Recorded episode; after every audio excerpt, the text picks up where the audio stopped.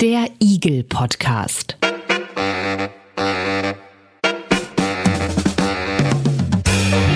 Ein Podcast rund um individuelle Gesundheitsleistungen. Gespräche über Gesundheit und Geld.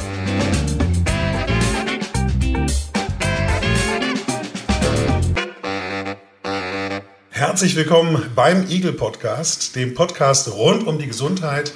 Wir wollen wissen hier im Podcast, was den Menschen wirklich nützt, aber wir sprechen auch über Geld und darüber, wer eigentlich für die Gesundheit der Menschen bezahlt. Unsere Folge heute, wenn die Evidenz dagegen spricht, das ist der Titel. Und dahinter steckt die Frage, warum so viele ärztliche Praxen Behandlungen anbieten, Untersuchungen anbieten, obwohl ihr Nutzen gar nicht einwandfrei nachgewiesen ist. Ist das weil sie das nicht besser wissen? Sind das Glaubenssätze, die vielleicht stärker sind als äh, die Studien oder stehen da möglicherweise auch wirtschaftliche Interessen dahinter? Das möchte ich heute gerne diskutieren mit äh, Professorin Odette Wegwart. Sie ist Heisenberg-Professorin für medizinische Risikokompetenz und evidenzbasiertes Entscheiden und der Leiterin des Bereichs evidenzbasierte Medizin beim Medizinischen Bund, Dr. Michaela Eickermann. Hallo, Frau Wegwart. Hallo, Frau Eickermann. Hallo, ich grüße Sie. Ich bin Andreas Lange, ich heiße Sie herzlich willkommen. Frau Eickermann, fangen wir mal an. Es gibt ja ärztliche Fachgesellschaften, es gibt Leitlinien, die sie entwickeln. Das sind Handlungskorridore, das sind Empfehlungen, wie mit bestimmten Gesundheitsproblemen umzugehen ist. Aber es scheint trotzdem viele Ärzte zu geben, die sich da nicht so richtig dran halten. Warum? Ja, also man muss zum einen sagen, dass natürlich Leitlinien auch immer irgendwie in die Versorgung gebracht werden müssen. Und dann kann es schon mal passieren, und das ist natürlich sehr ungünstig, wenn das passiert, dass dieses Wissen, was in den Leitlinien zusammengetragen ist zur Evidenz und die Empfehlungen, die daraus entwickelt wurden von den Fachgesellschaften, dass das überhaupt nicht in den Praxen, überhaupt nicht oder in den Kliniken und überhaupt nicht in der Versorgung ankommt. Und diese Empfehlungen letztlich dann nicht umgesetzt werden. Das ist der eine Grund Grund. Dann kann es aber natürlich auch sein, obwohl gerade evidenzbasierte Leitlinien ist ja immer so ein Kriterium auch, dass es halt von allen relevanten ähm, Menschen, die mit diesem speziellen Gesundheitssystem zu tun haben, gemeinsam entwickelt und abgestimmt werden sollte. Und trotzdem gibt es dann natürlich immer einzelne Menschen, die sagen, ja, das kann schon sein, dass die das so abgestimmt haben und es kann schon sein, dass die sich die Evidenz angeguckt haben. Ich bin aber trotzdem anderer Meinung und dann wird es nicht umgesetzt.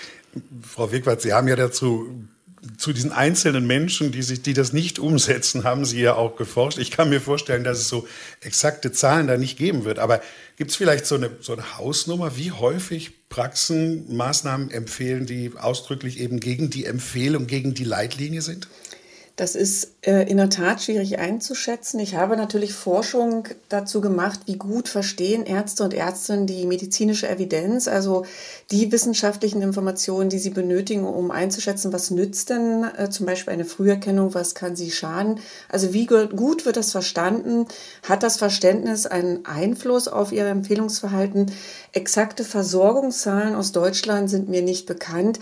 Ich kann hier also wirklich immer nur das wiedergeben, was ich auf Vorträgen höre oder in Konferenzen, dass äh, gerade diese sogenannten Igel-Leistungen, diese individuell zu bezahlenden Gesundheitsleistungen, ähm, nicht selten 20 bis 30 Prozent der Einnahmen von Praxen ausmachen. Was das jetzt in absoluten Zahlen heißt, das kann ich schwer beziffern. Der Eagle Monitor, der hat sich ja auch mal so Leitlinien angeguckt und äh, die Bewertungen des Eagle Monitors haben wir verglichen mit diesen Leitlinien, Empfehlungen. Mehr dazu vorweg, bevor wir einsteigen in das Gespräch in unserer Faktenbox. Eagle Podcast. Checkbox. Leitlinien sind systematisch entwickelte Aussagen, die den gegenwärtigen Erkenntnisstand wiedergeben, um die Entscheidungsfindung von Ärztinnen, Ärzten, Patientinnen und Patienten für eine angemessene Versorgung bei spezifischen Gesundheitsproblemen zu unterstützen. Leitlinien sind wichtige Instrumente der Qualitätsentwicklung im Gesundheitswesen. Ihr vorrangiges Ziel ist die Verbesserung der medizinischen Versorgung durch die Vermittlung von aktuellem Wissen das vorzugsweise systematisch recherchiert und kritisch bewertet wird. Leitlinien sind für ärztliche Praxen rechtlich nicht bindend. Der Eagle Monitor hat Anfang 2022 Leitliniendatenbanken und Internetseiten von Leitlinienorganisationen durchforstet. Anschließend hat er diese Empfehlungen mit den Eagle-Bewertungen zu den am häufigsten angebotenen oder nachgefragten Eagle verglichen. Zu 22 Eagle-Bewertungen fanden sich relevante Leitlinien. 17 Bewertungen, das sind über drei Viertel, stimmten ganz oder nahezu mit den Leitlinienempfehlungen überein. In fast allen Leitlinien ging es um sogenannte Früherkennungsuntersuchungen, die im Eagle-Monitor mit unklar oder tendenziell negativ bewertet waren. Schlussfolgernd heißt das. Ärztliche Praxen bieten Maßnahmen an, obwohl der Nutzen nicht eindeutig nachgewiesen ist und sie häufig von Leitlinienorganisationen nicht empfohlen werden. Eagle Podcast.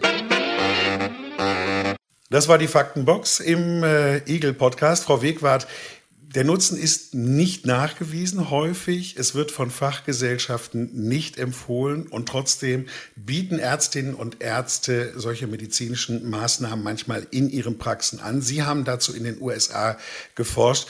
Haben Sie Antworten finden können, warum das so ist? Ja, äh, in der Tat haben wir ein paar interessante Antworten finden können. Wir haben eine Stichprobe von 400 Gynäkologen und Gynäkologinnen in Amerika dazu befragt, zum einen, ob sie die Evidenz können, äh, kennen äh, zu Nutzen und Schaden der Eierstockkrebsfrüherkennung. Wir haben ihnen dann auch eine Faktenbox mit der aktuellen Evidenz zu Nutzen und Schaden dargeboten und danach noch einmal untersucht, ob die Faktenbox irgendwas an den initial häufig inkorrekten Annahmen zum Nutzen und Schaden ähm, etwas verändert hat. Da fanden wir, dass das für einen gewissen Anteil hinhaute, für einen anderen Anteil nicht. Also ich äh, muss jetzt gerade so ein bisschen überlegen, ich würde sagen, mehr als die Hälfte korrigierte ihre fälschlichen Annahmen nicht. Das fanden wir ganz interessant. Also äh, hatten wir auch noch einen Folgefragebogen und der wollte verstehen, warum wird eigentlich die Eierstockkrebsfrüherkennung angeboten? Was sind die Gründe? Und die amerikanischen äh, Kollegen gaben hierzu an, als Hauptgrund zum einen, dass es die Erwartung des Patienten oder der Patientin im Fall von Eierstockkrebsfrüherkennung wäre, alles getan zu haben, um Tumoren oder in dem Fall Eierstockkrebstumoren zu verhindern. Als nächsten Grund gaben sie dann schon an, als nächst häufigen Grund, also jene, die es empfohlen haben, die angaben, dass sie diese Eierstockkrebsfrüherkennung empfohlen, als nächsten Grund gaben sie an, dass sie Angst vor äh, Verklagung haben durch die Patienten. Also wenn man ihnen die Evidenz transparent erklärt, die ja ganz klar gegen die Nutzung der Eierstockkrebsfrüherkennung spricht, weil wir einen Nullnutzen haben, aber einen doch sehr hohen Schaden durch falsche Befunde und durch unnötige Entnahmen von Eierstöcken. Die Angst aber, dass man, wenn man darüber transparent aufklärt und dann am Ende der Patient, die Patientin dann doch einen Tumor entwickelt, dass man dann verklagt wird, weil ja häufig das Verständnis dafür fehlt, dass die Früherkennung daran nicht zwangsläufig was geändert hätte. Und äh, das wich eigentlich deutlich von dem ab, was die nicht empfehle. Also jene Gruppe von Ärzten, die bei uns angaben, dass sie die Früherkennung nicht empfehlen würden, was die als Hauptgründe hatten. Und die waren äh, am allerhäufigsten erstmal besorgt über die Schäden, die durch die Früherkennung entstehen, wie eben diese unnötigen Diagnosen die unnötigen Entnahmen von Eierstöcken, ohne dass wir tatsächlich die Wahrscheinlichkeit für einen Eierstockkrebs assoziierten Tod reduzieren oder die Gesamtmortalität reduzieren würden. Und sie gaben ferner an, dass sie stark von Guidelines, von Leitlinien beeinflusst wären. Jetzt haben Sie gesagt, wie Sie die Studie aufgebaut haben und haben die Ergebnisse gleich mitgerechnet. Aber noch mal einmal kurz zurückgehen, Frau Wegwart. Es war wirklich so, dass Sie dann diese Faktenbox vorgelegt haben und dass das auch äh, die Einstellung vieler Ärztinnen und Ärzte geändert hat. Das heißt, die kannten die Fakten gar nicht richtig, oder? Nein, ähm, ganz offenkundig war Ihnen das so nicht bekannt. Die Daten sind natürlich in einer Faktenbox auch immer sehr leicht verdaulich und gut übersichtlich aufgebaut. Das ist auch ein ganz maßgeblicher Anspruch meines Forschungsbereiches, dass wir Wahrscheinlichkeitsinformationen, Informationen aus der Wissenschaft in einer Art und Weise darstellen, dass die für jeden ganz leicht nachvollziehbar ist. Gut zu verstehen, was passiert, wenn ich etwas tue, was passiert, wenn ich etwas nicht tue und das äh, eben dargestellt einmal für 1000 Menschen, die etwas tun und einmal für 1000 Menschen, die ein bestimmtes Verhalten nicht an den Tag legen. Und so können Sie sehr schön vergleichen, was kann ich denn erwarten? Wie wahrscheinlich ist es denn, dass mir das und das passiert, wenn ich zum Beispiel an einer Früherkennung teilnehme und was passiert, wenn ich das nicht mache? So kommt natürlich aber die Evidenz, die Information nicht aus den Studien selbst herüber. Das heißt, die Ärzte und Ärztinnen hätten eigentlich immer die Aufgabe, die Schwierigkeit, die Herausforderung, möchte ich das nennen, neben ihren klinischen Alltag, sich Studien zu nehmen und sich die Zahlen selbst zu extrahieren und in diese Form zu bringen.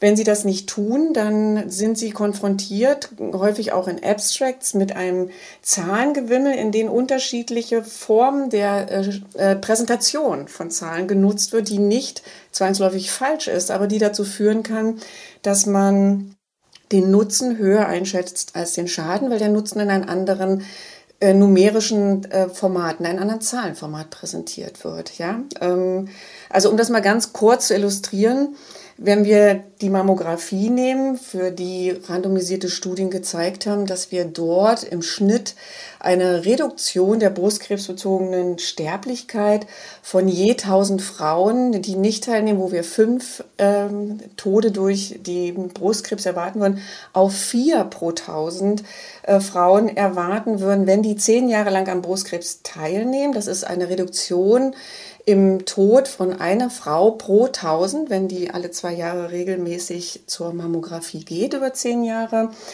Und diese Reduktion kann man aber auch als 20 Prozent darstellen. Und das geht folgendermaßen. Sie ignorieren einfach, wie viele Menschen waren in der Gesamtgruppe, weil der Großteil der Gesamtgruppe bekommt ja gar keinen Brustkrebs und stirbt auch nicht an Brustkrebs. Und deshalb schaut man sich nur die Todesfälle an. Und das wären ohne Mammographie fünf. Die setzt man auf 100 Prozent.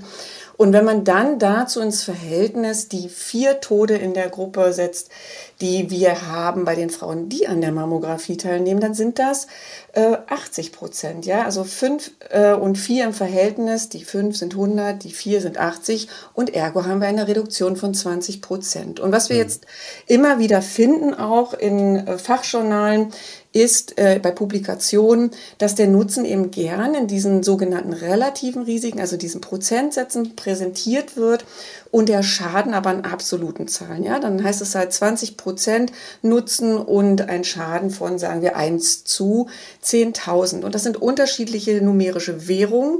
Und wer das nicht versteht, wer das nicht gelernt hat im Studium, der lässt sich da aufs Glatteis führen. Das äh, sehen wir in anderen Studien sehr gut, dass Ärzte und Ärztinnen verschiedenster Disziplinen davon nicht gefeit sind. Die sind da nicht immer gut darauf vorbereitet. Und so kommt es zu Fehlannahmen, was äh, denn Früherkennung zum Beispiel oder auch Therapien äh, leisten können.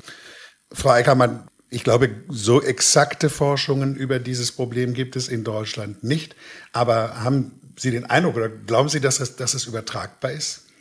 Ja, also ich weiß jetzt nicht, also ich glaube auch, es gibt keine ähm, jetzt vergleichbare Studie im deutschen Kontext. Ähm, das ist schon so, aber diese Beobachtung gibt schon. Also es, dieses, dieses Problem, ähm, dass diese unterschiedliche Präsentation der Zahlen dazu führt, dass man unterschiedlich einschätzt, die Wahrscheinlichkeit, das ist auch bei uns bekannt und eigentlich ist es auch, wenn man sich so Vorgaben für evidenzbasierte Gesundheitsinformationen zum Beispiel anguckt, da ist es auch eingeflossen, da wird halt auch klar geregelt, wie man Zahlen präsentieren sollte, damit damit eben diese Verwirrung nicht entsteht. Also das ist hier durchaus auch bekannt und ein Problem. Und wir sehen schon, dieses, dieses Überschätzen von Nutzen und Unterschätzen von Schaden ist schon eine Beobachtung, die wir hier auch machen. Sei es ähm, durch die Reaktion auf unsere Igel-Bewertung, sei es durch das, was die Nutzerinnen und Nutzer uns in den Anfragen schildern, sei es aber auch, was wir jetzt im Team des Igel-Monitors, auch wenn wir selbst Patienten sind, natürlich manchmal mitbekommen. Trotzdem, jetzt nochmal die Frage zu den Ergebnissen. Wir haben gehört, ein Großteil liegt daran, dass sie nicht in der Lage sind, Ärztinnen und Ärzte die Statistiken einwandfrei zu verstehen oder korrekt zu verstehen oder zu interpretieren. Ein anderer Grund, Frau Wegwart, den haben Sie jetzt eben ange, äh, angedeutet, ist, dass viele Ärztinnen und Ärzte oder viele Praxisgemeinschaften auch Angst haben, davor, verklagt zu werden. Ist das eine Sache, die man auch übertragen kann? Denn da ist doch eigentlich ein ganz anderes Rechtssystem hier als in den USA, oder? Ich glaube tatsächlich, dass das in den USA eine verbreitetere, ausgesprochene Angst ist. Ich könnte mir aber durchaus vorstellen, aber das ist jetzt tatsächlich so ein bisschen persönliche Meinung, ähm, nicht zahlenbasiert, dass das schon auch eine Rolle spielt. Also es ist schon, glaube ich, so, dass viele Menschen immer das Gefühl haben, wenn sie etwas nicht tun, können sie eher belangt werden, als wenn sie etwas tun. Weil man, wenn man etwas tut, immer unterstellt, dass man das zum Wohle macht. Und wenn man etwas zum Wohle des Patienten, der Patientin weglässt, dass das nicht so gesehen wird. Also ich würde das auch so aus meinen persönlichen Beobachtungen ähm, so sehen, ähm, dass es durchaus eine hier zumindest unterschwellige Rolle spielt. Grundsätzlich ist diese, diese Klagebereitschaft, glaube ich, in den USA in vielen Bereichen ja sehr viel höher und ich kann mir gut vorstellen, dass die Angst davor dort verbreiteter ist. Frau Wegwart, in Sachen Übertragbarkeit, was diese rechtliche Situation äh, angeht. Ist das ein, ein USA-Spezifikum oder gilt das hier auch bei Ärztinnen und Ärzten, dass sie Angst davor haben, verklagt zu werden? Also da teile ich die Einschätzung von Frau Eickermann. Ich würde sagen, das spielt hier nicht so eine große Rolle. Das ist in Amerika, vor allen Dingen im gynäkologischen Bereich, eine viel, viel häufigere, größere Sache. Und ich denke, dass das hier nahezu vernachlässigbar ist. Dennoch ist natürlich sicherlich äh, bei den Ärzten und Ärzten der Anspruch, alles getan zu haben. Und man kann sich sicherlich, wenn man sich für einen Moment versucht, in die Lage zu versetzen, wie das ist. Man hat verschiedene Möglichkeiten, um die man vermeintlich gehen kann, um etwas dagegen zu tun, dass Patienten, Patientinnen einen Krebstod erleiden dass man immer da auch das Prinzip Hoffnung mit nutzt, dass man sich denkt, ich mache das jetzt, was soll schon groß schaden. Also dieser, dieses Wissen um den Schaden, das bemerken wir in der Tat immer wieder und da haben wir auch gute Studien in Deutschland. Dieses Wissen um unnötige Diagnosen, um Diagnosen, dass wir mit Früherkennung Zellabnormalitäten entdecken, die nicht voranschreiten, die von allein zurückgehen, gerade wenn wir eben durch Früherkennung diese Zellabnormalitäten entdecken, das ist wirklich unterentwickelt. Äh, diese Vorstellung existiert quasi kaum. Das bemerken wir in Vorträgen.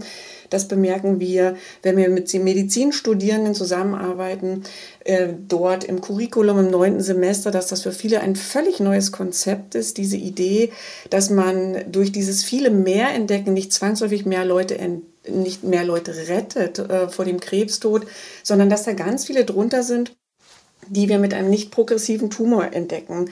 Und dass, ähm, dass das Wissen nicht vorhanden ist, führt dann eigentlich zu einer sehr einseitigen Sichtweise auf das Screening, nämlich dass das nur nutzt. Aber das ist äh, wieder jetzt diese, die Schwierigkeit, diese Statistik eben zu verstehen oder die Auswirkungen.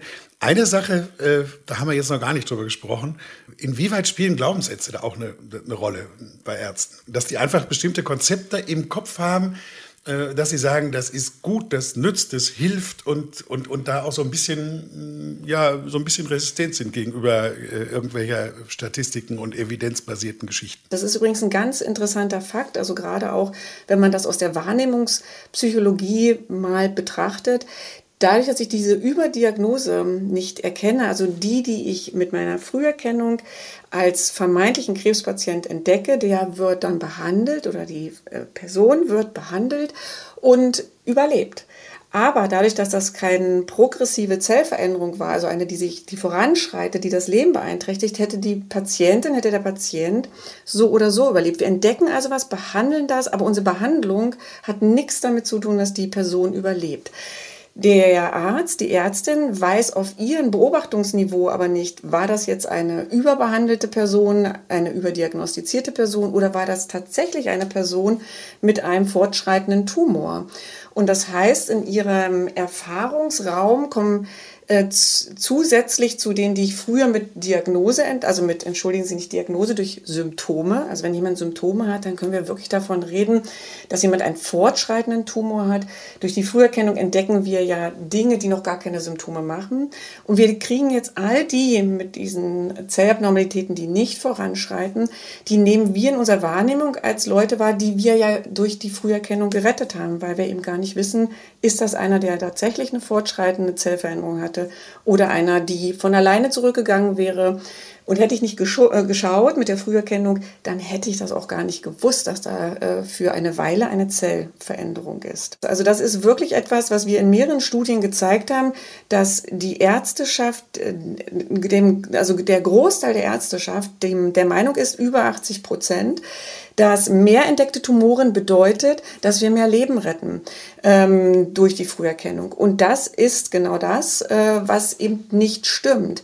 Und solange das nicht verstanden wird und das auch mit in unseren Glauben, in unseren Beobachtungen mit äh, inkludieren als Information, solange werden wir den Eindruck haben, dass ähm, diese Früherkennung letztlich dazu geführt haben im Vergleich zu früher, dass ich jetzt auch mehr Menschen äh, rette. Also um das mal an PSA-Früherkennung zu verdeutlichen, Prostatakrebs-Früherkennung, dort äh, entdecken wir fast ähm, nochmal so viele Leute extra durch die Früherkennung, äh, als wir ohne Früherkennung entdecken. Das sind, glaube ich, in der Gruppe, die ähm, keine Früherkennung machen, haben wir 40 äh, Tumoren, die wir auf 1000 entdecken im Verlauf von zehn Jahren. Und mit Früherkennung sind das 75 äh, pro 1000.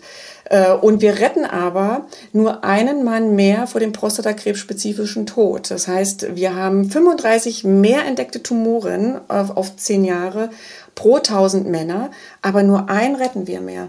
Und äh, das steht in keinem Verhältnis. Der Großteil, das ist auch eine große Diskussion, das, da werfe ich jetzt hier nichts Neues in die Waagschale, eine große Diskussion auch im Bereich der Urologie ähm, die dahingehend ist, dass man sowas natürlich würdigen muss und eventuell auch erst Tumoren als Tumore bezeichnet, wenn die ähm, eine, eine gewisse andere Größe haben. Oder dass man wartet, wenn man was entdeckt, erstmal warten, wie sich die Sache weiterentwickelt, weil unter Umständen diese Normalität nach drei Monaten oder sechs verschwunden ist. Aber das ist Aber wahrscheinlich das ist wieder nicht, nicht, das ist wahrscheinlich wieder nicht vereinbar mit den Glaubenssätzen, dann ein äh, etwas Tumorartiges zu entdecken und dann abzuwarten und nicht sofort äh, tätig zu werden. Das ist vor allen Dingen auf Seite der Patienten, äh, auf Seite der Patienten oft äh, nicht auszuhalten, weil viele wirklich dann auch Angst haben, die sind verängstigt, ähm, weil natürlich auch ganz wenig mit absoluten Zahlen gearbeitet wird, wie wahrscheinlich ist es eigentlich, dass man einen Tumor bekommt. Die Leute sind also sehr verängstigt, dass wenn man nicht sofort was tut, das jetzt nicht sofort operativ entfernt, dass äh, die äh, in einer Woche, in zwei, in, äh, quasi schon Metastasen vorhanden sind. Und diese Angst ist oft gar nicht so notwendig. Die wenigsten Tumoren sind so aggressiv. Es gibt sicherlich welche, wo das absolut angebracht ist, sofort loszulegen. Aber ähm, bei vielen, die noch in einem sehr frühen Stadium sind, hat man wirklich auch Zeit, sich äh, zu überlegen, was sind meine Optionen, was sollte ich wählen. Aber ja, da ist Angst auch äh, ein großer Motor. Genau, und ich habe, äh, wir haben just gestern eine Diskussion in einer Runde geführt und da ging es auch so ein bisschen um dieses Thema und da wurde noch so ein anderes Schlagwort in den Raum geworfen, nämlich Gerechtigkeitsempfinden.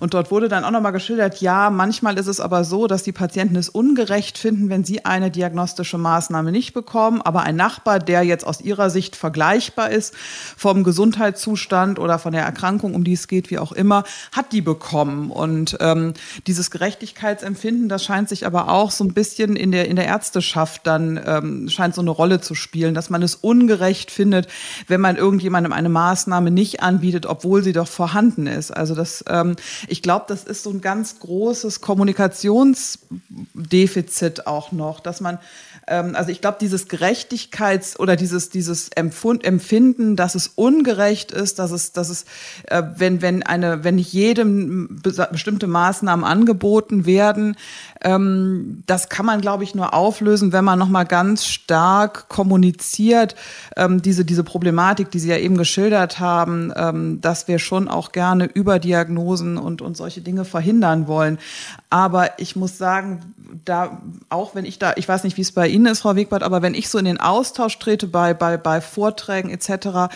mit Ärztinnen und Ärzten, ist es häufig so, dass auch wenn man das wirklich nochmal noch mal erklärt, wenn man dieses Problem Überdiagnosen zum Beispiel Beispiel nochmal darlegt, auch mit Zahlen belegt, dass es trotzdem nicht dazu führt, dass man irgendwie irgend irgendeinen Denkprozess anregt oder zumindest nicht erkennbar anregt. Vielleicht passiert das natürlich im Hintergrund, das würde mich natürlich immer freuen, aber ich habe das Gefühl, es setzt dann eher so eine Abwehr ein, so dieses, ach ja, ähm, das können Sie natürlich irgendwie, Sie haben ja die Leute nicht vor sich stehen, Sie können irgendwie immer gut von Überdiagnosen reden und dann kommen natürlich auch manchmal so etwas flapsige Sprüche, irgendwie, ja, ja, ich traue keiner Statistik, die ich nicht selbst gefälscht habe und solche Geschichten. Also dann, dann geht's halt eher in so eine, so eine komische Reaktion, eher so eine Abwehr Abwehr und nicht so sehr zu einem, ach ja, das ist ja interessant, lassen Sie uns noch mal darüber sprechen.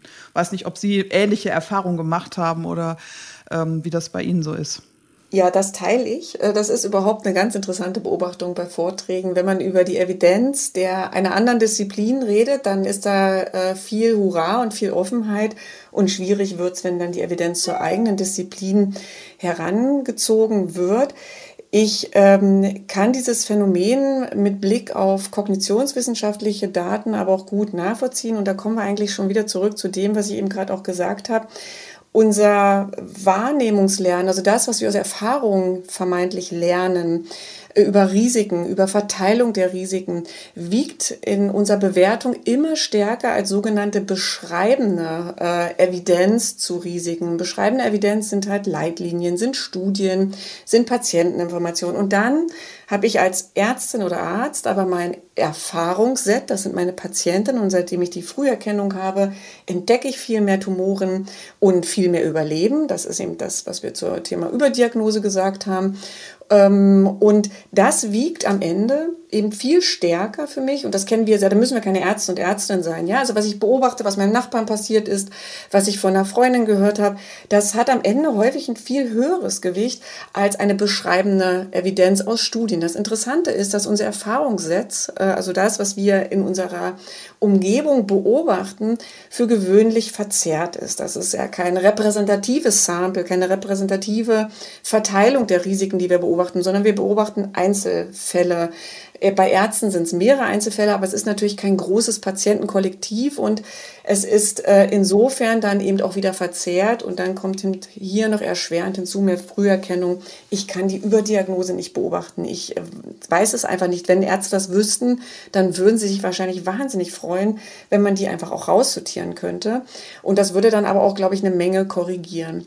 Wir finden, also zu diesem ganzen Bereich gehört natürlich, dass man das Prinzip von äh, Krebsstatistik, von Überdiagnose, Verzerrung, also Bias in Statistik genannt, von ähm, und von anderen äh, Biases, dass man die gut versteht. Und was wir zum Beispiel in unserer amerikanischen Studie fanden, wenn man diese Konzepte äh, durchdrungen und verstanden hat, dann äh, ist man ähm, viermal so wahrscheinlich äh, nicht ein Screening zu empfehlen, in dem Fall jetzt Eierstockkrebs-Screening, im Vergleich zu jenen Ärzten und Ärztinnen, die diese Konzepte nicht durchdrungen haben. Wir haben das ja untersucht in unserer Studie in Amerika und insofern kann man eigentlich nur dafür plädieren, dass wir schon im Studium mit ähm, Auszubildenden, äh, mit, Medi äh, mit Medizinern und Medizinern, also zukünftigen noch auszubildenden Medizinerinnen und Medizinern, dass wir dort natürlich alles daran setzen, dass äh, diese Konzepte gut verstanden werden, weil die werden dann zukünftig äh, dabei unterstützen, dass man auch mit der Statistik besser umgehen kann und diese nicht ablehnt, weil sie nicht zu unserem Erfahrungen, zu unseren Beobachtungen so recht passen wollen, ja. Und das ist ja aus der, aus, nicht aus meiner Forschung, aber wiederum von anderen Kollegen und Kolleginnen gut dokumentiert. Habe ich erstmal eine Meinung zu einem Thema geformt, dann äh, muss ich wirklich sehr häufig, ich glaube, der Mittelwert liegt bei zehnmal mindestens mit einer Information, die gegen meine Annahme steht, konfrontiert werden, bevor ich überhaupt bereit bin, darüber nachzudenken. Während eine Annahme, die zu meiner Einstellung passt, äh, sofort will, äh, ganz äh, ja, willkommen aufgenommen wird und einfach noch meine Annahme weiter verstärkt. Das heißt, man redet da auch lange an, man muss da lange anreden, um dort auch Glaubenssätze ähm, ja, dazu oder bei den Ärzten und Ärztinnen dazu, zu, die dazu zu kriegen, dass man das besser hinterfragt oder mehr hinterfragt und sagt, ja, da ist vielleicht was dran. Das ist genau die Frage, äh, was heißt das? Sie haben es gerade schon gesagt, Frau Wegwart, äh, das hat was zu tun mit Studium. Ich denke, die Leute, die fertig studiert haben, da kann man vielleicht mit Weiterbildung was machen oder eben zehnmal dagegen anreden, irgendwie, damit äh, sie vielleicht ihre Meinung ändern. Also wer, Frau Eickermann, an Sie die Frage, wer ist, nachdem wir das jetzt alles sehr schön eigentlich auf dem Tisch haben, wo es klemmt und woran es liegt und was auch menschliche Reaktionen oftmals da dazu geführt haben, dass die Situation ist, wer ist gefragt, äh, um diese Situation nachhaltig zu ändern? Na, es sind, glaube ich, eine ganze Menge Menschen gefragt. Also erstmal muss man ja sagen, man muss ja bereit sein zu lernen. Also das heißt, alle diejenigen, die schon in der Versorgung tätig sind, ähm, da, da, würde ich mir tatsächlich auch wünschen, dass man einfach noch mal Lust hat, sich mit diesen Zahlen und, und Statistiken zu beschäftigen und das da einfach sich noch mal fortzubilden. Und das vielleicht muss man da auch noch mal das Bewusstsein wecken, dass es wichtig ist, sich nicht nur quasi inhaltlich mit in seinem eigenen Fachgebiet fortzubilden, sondern dass auch so dieses diese Fortbildung in Bezug auf Statistik dahingehend wichtig ist, dass es einfach wahnsinnig wichtig ist, diese Zahlen und diese Konzepte zu verstehen. Und das andere ist natürlich, natürlich alle die, die irgendwie sich um Ausbildung, um Weiterbildung kümmern, sind natürlich gefragt, da einfach auch nochmal die Curricula entsprechend anzupassen. Und das ist ja auch passiert ähm, in den letzten Jahren, muss man sagen, dass einfach da auch ähm, evidenzbasierte Medizin und häufig ja, also diese Statistiken und diese, diese Konzepte, das gehört da eigentlich rein. Und, ähm, aber es ist halt natürlich immer das Problem. Also wenn wir jetzt von Ausbildung sprechen und Weiterbildung, das sind ja auch noch diejenigen, die sich so in der Facharztweiterbildung beschäftigen, dann ist es wie leider so häufig, ähm, glaube ich, wenn es um, um Lernen geht, man braucht eine Generation Geduld. Aber ähm, eigentlich würden wir uns ja wünschen, es würde viel schneller was passieren. Und das ähm, ja, aber die, diese Leitlinien, wo ja im Grunde, erstens, es sind auch Ärztinnen und Ärzte, die sich da hingesetzt haben, die da anscheinend eine andere Einsicht haben. Und ähm, im Zweiten sind es ja Empfehlungen. Ne? Und da sind ja zum Beispiel, Frau Wegwart, die äh, vielen Früherkennungsuntersuchungen, die Sie genannt haben, äh, diese, da gibt es ja eine klare Nicht-Empfehlung von, äh, von den Fachgesellschaften. Das muss doch überzeugend sein. Na, mir will das immer nicht in den Kopf. Wenn mir doch jemand sagt, der sich wirklich damit auskennt, lass es, dann lasse ich es doch. Auch nicht unbedingt, wenn man doch selber, also ich glaube, das ist ja ganz gut deutlich geworden, ne? wenn man selber so eine ganz gefestigte Position hat und irgendwie auch glaubt, dass durch seine eigenen Beobachtungen diese Position noch gestärkt wird, dann ist es echt schwierig, das aus den Köpfen zu bekommen. Und darum glaube ich, dass dieses Grundverständnis erstmal nochmal gestärkt werden muss. Natürlich sind Leitlinien, das ist ja auch ein großer Zweck von, von Leitlinien, dass die versuch, so, versuchen, Wissen in einer aufbereiteten Form in die Versorgung zu bekommen, damit man eben nicht die diese ganzen Studien alle einzeln lesen, die Daten extrahieren und irgendwie zusammenführen muss. Das ist ja gar nicht leistbar. Natürlich ist das der Kerngedanke von Leitlinien und von evidenzbasierten Leitlinien natürlich umso mehr. Aber ähm, trotzdem muss man ja auch die, erstens diese Leitlinien dann in der Versorgung implementieren. Die müssen da also ankommen. Aber man muss dann ja trotzdem noch gegen diese, dieses vorhandene Denkmuster arbeiten, gegen diese vorhandenen Überzeugungen arbeiten. Und ich glaube, das geht eigentlich nur, wenn man, wenn man dieses, dieses Verständnis, also dieses, dieses, dieses auch statistisch-mathematische Verständnis noch mal ein bisschen stärker weckt und fördert. Frau Wegwart, was meinen Sie? Wer, wer ist in welcher Weise äh, gefordert, wenn man das, was Sie erforscht haben und was Sie uns jetzt auch dargelegt haben, äh, wenn man diese Erkenntnisse mal in die Praxis umsetzen möchte? Ich würde mich da wirklich meiner Vorrednerin anschließen in der Einschätzung. Das ist am Ende letztlich Bildung, Aufklärung, aber ähm, man kann natürlich nicht darauf hoffen, dass wir da mit 100 Prozent erreichen. Ich denke, umso früher äh, wir da beginnen, umso mehr Chancen haben wir. Es gibt ja dieses Sprichwort, was mir gerade einfällt, was Hänschen nicht lernt, lernt Hans nimmermehr. Es ist äh, wirklich schwierig, wenn erstmal Einstellungen da sind, wenn Glaubenssätze vorhanden sind, dagegen anzukommen. Ich erinnere mich zum Beispiel gerade, als Frau Eickmann geredet hat, an, eine, an einen Vortrag mit äh, vor Gynäkologen und Gynäkologinnen und dort habe ich auch die Evidenz zur Eierstockkrebsfrüherkennung vorgestellt. Das hat wirklich äh, zu sehr, sehr viel Aufregung geführt. Und der Ausweg, der dann für einige Kollegen und Kolleginnen genutzt wurde, war zu sagen, aber sie haben ja gar keine Ahnung, wie viel Blasentumoren wir damit entdecken und wie viele Patienten ich schon damit vor dem Blasentumorkrebs bewahren konnte. Und hier sieht man wirklich diese Idee, diese Verquickung, wenn ich es nur entdeckt habe, ist es quasi schon geheilt, die ist so tief verwurzelt und das ist letztlich auch, das muss man ganz klar sagen, das haben sich ja die Ärzte und Ärzte nicht selbst überlegt, das ist ja eine Kampagne, das ist ja ein Glaubenssatz, den haben wir ja auch über Jahrzehnte gepredigt. Also äh, bis hin zu unseren Patienten mit Plakaten und vielen mehr, dass wir die äh, Gesellschaft haben Glauben machen, ohne Evidenz zu haben, ohne gute Studien zu haben, dass wenn es nur früh entdeckt wird, dass dann alles irgendwie nahezu gut wird. Und wenn man das über Jahrzehnte propagiert, wie in Gottes Namen soll man das jetzt äh, mit ein, zwei Studien so einfach ausräumen? Das heißt, dieses Verständnis auch dafür, dass viele Screening-Maßnahmen gar nicht so gut sind, wie wir das einst dachten, dass früh erkannt, äh, ich glaube, früh erkannt, gut gebannt, Land oder das Gut bin ich mir nicht sicher. Aber auf jeden Fall gab es diesbezüglich in den 80ern immer wieder solche Kampagnen. Diese, diese Idee, dass das so nicht sein kann, ähm, dass, oder dass das so häufig gar nicht ist, die kriegen wir jetzt erst in den letzten 10, 15 Jahren, dass wir die notwendigen Studien, die die Größe haben, die die methodische Qualität haben, das überhaupt zu bestimmen, die kamen in den letzten 10, 15 Jahren überhaupt erst raus, die wurden publiziert und davor haben wir das einfach gemacht unter der Plausibilitätsannahme, dass es ja so sein müsse. Wenn es nur früh entdeckt wird, muss es doch besser sein.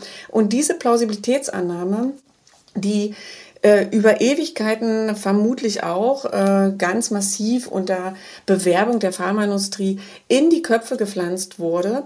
Die lässt sich jetzt natürlich nicht äh, mal so nebenbei mit ein, zwei Studien aus dem Kopf schnipsen. Die Studien sind großartig, die haben auch die Qualität, um das gut zu belegen, wie es sich verhält. Aber wir sind konfrontiert mit einer Generation, die jahrzehntelang wirklich auch was ganz anderes gehört hat und mitgeteilt bekommen hat. Und dass man sich dann schwer tut, das so über den Jordan zu werfen, das kann ich fast gut verstehen. Also es wird Zeit dauern, brauchen und es wird aber massive exzellente Ausbildung, vor allen Dingen auch im Bereich der medizinischen Risikokommunikation und äh, der statistischen Konzepte ähm, bedürfen, bis wir vielleicht dann eine jüngere Generation von Ärzten und Ärzten haben, die mit dem mit der Idee von Überdiagnose, von unnötigen Diagnosen ähm, viel, viel besser umgehen können und demzufolge auch viel kritischer Früherkennung beobachten oder bewerten. Also ich höre raus, es, es geht nur über die Ausbildung, über das Studium. Ich höre aber auch raus, es wird, Frau Eickermann, noch eine halbe Generation oder eine Ärzte-Ärztin-Generation dauern, bis sich diese neue oder bis dieser alte Plausibilitätsgedanke, den Sie gerade skizziert haben, bis der draußen ist aus den, aus den Köpfen. Ja, hoffentlich, weil wenn die dann alle aus der Ausbildung kommen, dann kommen die ja in, in so ein System rein und da muss man halt gucken, dass die Menschen da nicht wieder irgendwie ähm, anders eingenordet werden. Also es ist schon, ähm, das ist schon eine große Aufgabe und ähm, jetzt ist auch, glaube ich, für viele Ärztinnen und Ärzte Mathematik vielleicht nicht immer das Lieblingsfach gewesen. Das macht das Ganze natürlich noch ein bisschen schwieriger, aber ähm, ich bin da trotzdem weit, ich bin da trotzdem weiter optimistisch. Ähm, dass, dass sich irgendwann doch dieses Denken mal ändert und wir da irgendwann einfach ein bisschen mehr Verständnis haben. Eine interessante Frage, die man natürlich stellen könnte, die ich äh, mir häufig vorgelegt habe, wenn ich äh, mich mit solchen Früherkennungsmaßnahmen beschäftigt habe. Und bei der Eierstockkrebsfrüherkennung ist es so unfassbar eindeutig. Das ist bei anderen Früherkennungsmaßnahmen eben leider nicht so eindeutig. Oder was heißt leider? Es ist nicht eindeutig. Bei ähm, PSA-Früherkennung, bei Mammographie, da gibt es sowohl äh, Sachen, die dafür sprechen, weil wir einen Nutzen haben. Es gibt aber auch Sachen, die dagegen sprechen. Bei der Eierstockkrebsfrüherkennung haben wir einen Nullnutzen. Was sich natürlich Patienten und Patientinnen äh, durchweg zurecht fragen können, warum darf das überhaupt angeboten werden? Also ich gehe als Patient und Patientinnen immer zu einem Arzt in der Annahme, alles, was ich hier bekomme, hat zumindest irgendeinen Nutzen. Und wir haben jetzt Studien, die das, ähm, wir haben jetzt gute, große Studien, die zumindest für die Eierstockkrebsfrüherkennung dergleichen nicht nahelegen. Man kann sich jetzt natürlich schon fragen, warum ist es an einem medizinischen Versorgungssystem möglich, dass solche Dinge dennoch einem Patienten angeboten werden können. Dass das weiterhin in Hochglanzbroschüren, wie wir in einer kleinen Studie festgestellt haben, nicht selten in gynäkologischen Praxen mit nur wenigen Sätzen als was sehr Verheißungsvolles angeboten wird. Das äh, könnte man schlichtweg als äh, äh eine Falschaussage werten, ja. Und warum ist das trotzdem möglich? Äh, warum wird das nicht, warum gibt es dort nicht Richtlinien, die sagen, das geht so nicht, das darf so nicht sein. Wir fragen uns das tatsächlich auch, wie kann es sein, also bei diesen Dingen, wo man halt wo es keine Evidenz gibt oder wo sich so Nutzen und Schaden mehr oder weniger die Waage halten oder so. Das wird ja, sind ja auch häufige Igelleistungen. Ähm, das sehe ich aber da auch nochmal anders als diese Dinge. Und da ist, das haben Sie ja auch schon gesagt, der Ultraschall ähm, zur Früherkennung auf Eierstockkrebs, so das, das klassische Beispiel. Das fragen wir uns immer wieder. Warum können eben Maßnahmen oder warum werden Maßnahmen die keinen Nutzen haben, die aber in den Studien Schaden gezeigt haben. Warum werden die angeboten? Und da muss man ja auch sagen, die werden ja nicht vereinzelt angeboten, sondern die werden ja wirklich flächendeckend angeboten. Die werden flächendeckend angeboten schon, wenn die ähm, Frauen mit Anfang 20 zum Gynäkologen kommen. Das heißt, da hat man auch überhaupt nichts verstanden über die Epidemiologie der Erkrankung. Wann tritt denn so ein Eierstocktumor überhaupt auf? Ähm, wir fragen uns das auch, aber ähm, sind da genauso ratlos. Dann nehmen wir diese Ratlosigkeit nehmen wir so ein bisschen mit. Wenn die Evidenz dagegen spricht, das war äh, unser Mai-Podcast im Eagle-Podcast. Und wir haben uns gefragt, wie es sein kann, dass ärztliche Praxen Behandlungen, Untersuchungen und vor allen Dingen, wie wir gehört haben, Früherkennungsuntersuchungen anbieten, obwohl ihr Nutzen gar nicht einwandfrei nachgewiesen ist. Ich äh, möchte mich herzlich bedanken bei Ihnen beiden, dass wir äh, darüber diskutiert haben. Professorin Odette Wegwart war bei uns im Eagle Podcast Studio. Sie ist Heisenberg-Professorin für medizinische Risikokompetenz und evidenzbasiertes Entscheiden. Vielen Dank, Frau Wegwart. Sehr gerne. Ich danke Ihnen für dieses interessante Interview, auch Ihnen, Frau Eickermann. Es war mir eine Freude. Uns auch. Vielen Dank. Und der Leiterin des Bereichs evidenzbasierte Medizin beim Medizinischen Dienst Bund, Dr. Michaela Eickermann. Vielen Dank auch Ihnen. Dankeschön. Und dann äh, müssen wir natürlich das auch noch loswerden. Kommentare, Feedback, eigene Meinung, Themenvorschläge, all das äh, hätten wir auch gerne von Ihnen, die Sie uns zuhören. Das ist uns alles sehr willkommen. Entweder können Sie das loswerden auf unserer Homepage, bei den Podcast-Seiten, bei eaglemonitor.de ähm, oder eben über die Show Notes. Show Notes. Und ich bin Andreas Lange. Vielen Dank für Ihr Interesse und fürs Zuhören. Spiegel Podcast.